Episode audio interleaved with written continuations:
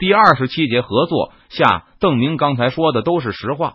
虽然时间不长，但依靠对翡翠生意的垄断和川陕官场上的人脉，目前他已经是珠宝业首屈一指的大亨，而且还在长江流域开拓新的市场。连满清朝廷太皇太后寿诞，邓明都是贺礼的提供商之一。他还真看不上潍县这些财主们的几两银子，只要我的战无不胜的名气不受损害，潍县或者其他县城，甚至莱州府的府城是谁打下来的，我根本不在乎。反正我暂时不打算从这里抽税，也不打算投入军费，所以谁占领府城对我无所谓，只要不是清廷的旗号就可以。邓明把自己的底线展示给夏桀等人，这些地方上的近身都大为震惊。陷入了沉默。邓明公开表示，他绝对不会费力不讨好的去控制义军，去帮着近身清洗山贼、整肃军队。不过，出于善意，他愿意给这些近身指出一条道路，那就是由近身们来负责军队的军饷和粮草，从而取得对军队的控制权和发言权，让近身养活起义军，其实没什么难的。而且，邓明还同意按照近身的要求进行甄别。把那些近身们看不上的人，或是不愿意服从出资人规矩的人，从军队里筛出去。准确的说，这件事也得近身自己来办。邓明不会出面唱白脸，他只会保持善意和中立。不过这就够了。近身的力量和江湖好汉们本来就不在一个水平上，没有邓明拉偏手，绿林好汉不可能是大地主集团的对手，更不用说邓明还会倾向近身的一边。难题在于，近身不敢明目张胆的养军队，平时插手地方军队，以帮助自己走私，或是行一些方便，这是近身们一直在做的事情。不过，公开掏腰包豢养军队，显然超过了官府能够容忍的底线。一旦帮助邓明养兵，那就等于彻底站在了明军一方，属于要被清廷追究的同谋犯。实际上，没有那么可怕。即使是北京，对于世人也是优容的。上次延平郡王攻入长江后，四府十余县反正，事后也没有见到追究谁。不过这不是我的问题，这还是你们的问题。郑明见大伙都很犹豫，也没有强求。我仁至义尽了，给了你们保全为县的机会。可是你们瞻前顾后，不肯救助父老国公，话可不能这么讲。马上就有人忍不住提抗议了。这时，潍县的近身领袖夏举人再次站出来，拦住几个忙着诉苦的人，狠了狠心问道：“不知道国公会派多少大军来山东？”夏举人这句话的意思很明白，只要邓明决心与清廷争夺山东，全力支援山东起义军的战斗，那么组织团练支持明军固然有极大的风险，但也不失为一种回报极高的赌博。如果明军击败清军，占领了山东，今天帮助邓明组建团练的，就都是有功之臣。夏桀的话，让不少人都收起了抗议的心思。在场的近身都意识到，这确实是一个报效保国公，在明清两边下注的好机会。眼前这位保国公年纪轻轻就已经威震天下，谁敢说他不会带着明军卷土重来，成为中国的主人呢？暂时我不会派遣太多的军队来山东。邓明一句话就打消了他们的希望。撒谎骗这些近身不是不可以，但终究有被戳穿的一天。到时候对邓明的信用会有很坏的影响，而且之前的效果也值得怀疑。邓明计划在全胶东推广一套体系，把更多的近身组织起来。到时候肯定有很多人天天打听明军的援兵什么时候到。如果总也没有明军来，就会有人猜到邓明是开空头支票。现在我的战略重心是在江南，开辟山东战场的唯一目的就是吸引清廷在运河上的兵力，让我更有把握确定运河会战的胜利。对于夏桀这些人，邓明也无需隐瞒自己的真实目的，他们根本没有办法让山东总督衙门立刻知道自己的意图。就算他们去通风报信了，祖泽普也未必信；就算济南深信不疑。也未必敢上报给北京来彰显自己的无能，所以我不会派援兵来。如果清军主力来了，我还会从海上撤退。几张刚刚露出热情的面孔顿时都暗淡了下去。邓明保证可以满足合作者的要求，如果他们要求和明军一起离开，邓明会给他们安排船舱。不过近身可不是绿林好汉，他们在本地有产业、有家族、有大批的不动产。要是丢下这一切的话，那和死了也没什么区别。清军来了之后，我不反对你们接受招安。邓明对那些失望的面孔视若无睹，不慌不忙的说出了自己最后的安排。我再重申一遍，因为我不给义军提供钱粮，所以我不干涉他们洗城还是不洗城。如果他们洗劫了你们的庄园，说实话，我也只会打个哈哈，说声这样不太好啊。你们不该为难有头有脸的人，我不会比这个做的更多。同样，因为我不给你们钱粮，不向你们提供保护。所以我不要求你们抵抗北京的大军，不介意你们是否接受北京的招安。这不是今天第一次全场陷入集体沉默了，但这绝对是最长的一次。夏桀等人终于确信，他们是无论如何也跟不上保国公的思路的。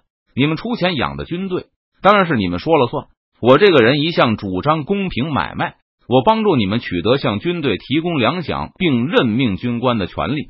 你们在我还在山东的时候支持我打明军的旗号，等到我无法保护你们的安全后，我不强求你们继续打明军的旗号，也不一定会为你们与清廷血战到底而派来援兵，有可能派，但也可能因为其他战场吃紧而不派。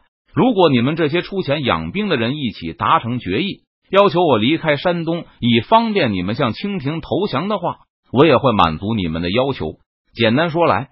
只要是正大光明的提出要求，我们就始终是朋友。只要你们投降前和我说一声，我也会配合。如果我不打算撤退，或是下次再来的时候，我也会理解你们作为清军与我交战的苦衷。不过，邓明还指出，如果晋山们向北京投降后，清廷要求他们解散军队的话，那就不是邓明能干涉的了。邓明并没有要求晋山们立刻做出决定。而是留给他们一些商议的时间。保国公离开现场后，不少人都展开了激烈的讨论。刚才保国公说的很明白，他不会保证围县的安全，甚至也不会阻止义军下乡攻打近身的庄园。如果有人为此指责保国公的话，他还会声称是近身自己放弃了保卫父老和自己财产的机会。对于少量的山贼，近身聚集佃户自保还是绰绰有余的。不过，若是义军连县城都能攻破，那庄园幸免的可能性不大。要想对抗这样规模的敌人，就需要近身联合起来，组建大规模的团练来抗衡。不过，组建这样的团练，势必要打出支持北京的旗号。那邓明不能坐视不管，恐怕还没有组建起来，就会遭到邓明先发制人的打击。近身之间多半也不会新奇。多数人恐怕也会采取赛跑的模式，争先恐后给义军送粮，希望他们去抢自己的邻居。正是因为已经习惯于匍匐在皇权下，所以近身这个强大的阶层从来没有表现出和他们所拥有的实力相称的影响力。邓明的提议起码可以度过眼前的危机，花钱把这些可能洗劫近身的义军养起来。把那些养不熟的家伙剔除出去。既然被排除出了与明军合作的队伍，那些江洋大盗要是想组成新的团队，就得打出支持北京的旗号。轮到他们去享用邓明先发制人的打击了。当眼前的危机解除后，清廷大军开来，明军撤退，晋身可以用手里的胶东地盘和团练队伍做条件，和清廷讨价还价，换取宽大处理，而且还不必担心邓明的愤怒。邓明一贯信用不错，就算这次他另有打算，将来企图食言，近身手里有团练，也能掌握自己命运，起码能逼邓明派援兵来，总比任人鱼肉要强。